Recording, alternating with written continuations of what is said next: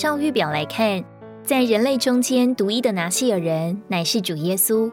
他自愿的将自己奉献给神，在他的人性里为神而活。他总是做神的工，行神的旨意，说神的话，寻求神的荣耀，并彰显神。在主耶稣的一生中，他是绝对分别归神，为着神，并与神是一。他圣别不属世界，世界的王在他里面是毫无所有。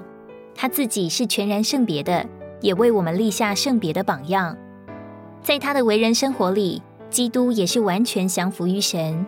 他取了奴仆的形状，侍奉神和人，将被自己顺从至死，且死在十字架上。以他的生命做了众人的赎价，他完全为着神的旨意而顺服神。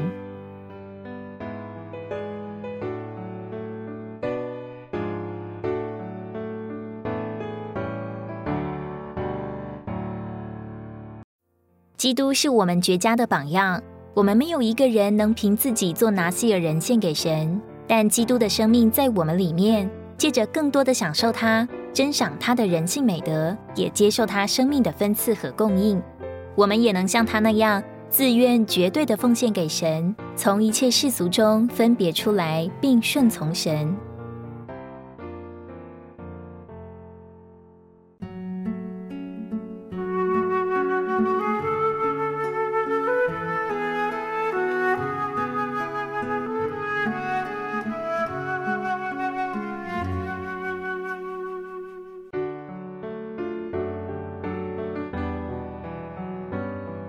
借着救赎与重生，我们这般新约的信徒都以蒙神拣选，由神命定，成为侍奉神的祭司。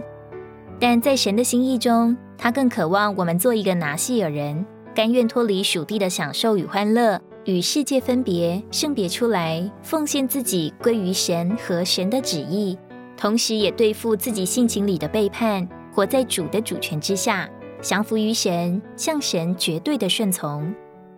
从某一面来看，神所命定的祭司尚不足以满足神的需要。他是贫穷的，因为没有一个人是绝对为着他的。他需要得着一般拿细尔人，绝对为着他，绝对将自己分别出来奉献给他。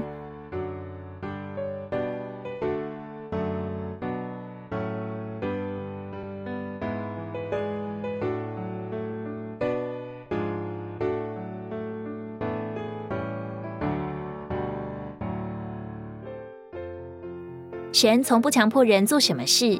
当亚当夏娃被摆在生命树跟前，神就没有强迫他们做什么，只告诉他们应当拣选什么。今天也是一样，神需要一般自愿将自己奉献给他的人。神喜悦我们自动并乐意的将自己交给他，降服于他。在这幕后的日子，必须有一般人将现今的世代转入另一个时代。只有拿西尔人，那些自愿将自己从属地的享受、自我的荣耀、天然的情感以及属灵的死亡中分别出来的人，才能将堕落的时代转入国度的时代，才能把主耶稣带回来。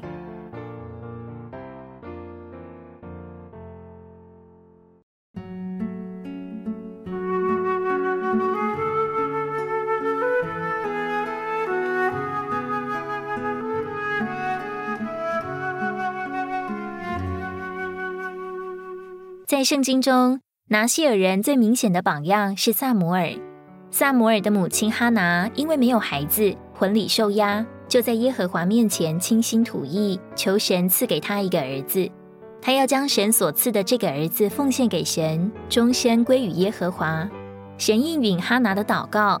萨摩尔意思是蒙神垂听或从神而得。哈拿并未忘记他向神的奉献。在萨摩尔年幼时，他就将他献给耶和华，成为拿西尔人。萨摩尔成为拿西尔人，并不是由他自己所发起的，乃是由他的母亲。但是他没有丝毫抱怨或抗拒，却顺从的接受母亲为他所发起的愿，也谨守并完成这愿，一生都做一个自愿奉献、圣别归神，并降服于神的拿西尔人。当他被送到圣殿中学习侍奉神。目睹了亚伦家祭司职分的败落，就从这些光景中学得警告，也得到成全。最后他成为一个预备好的人，被神用来转移时代。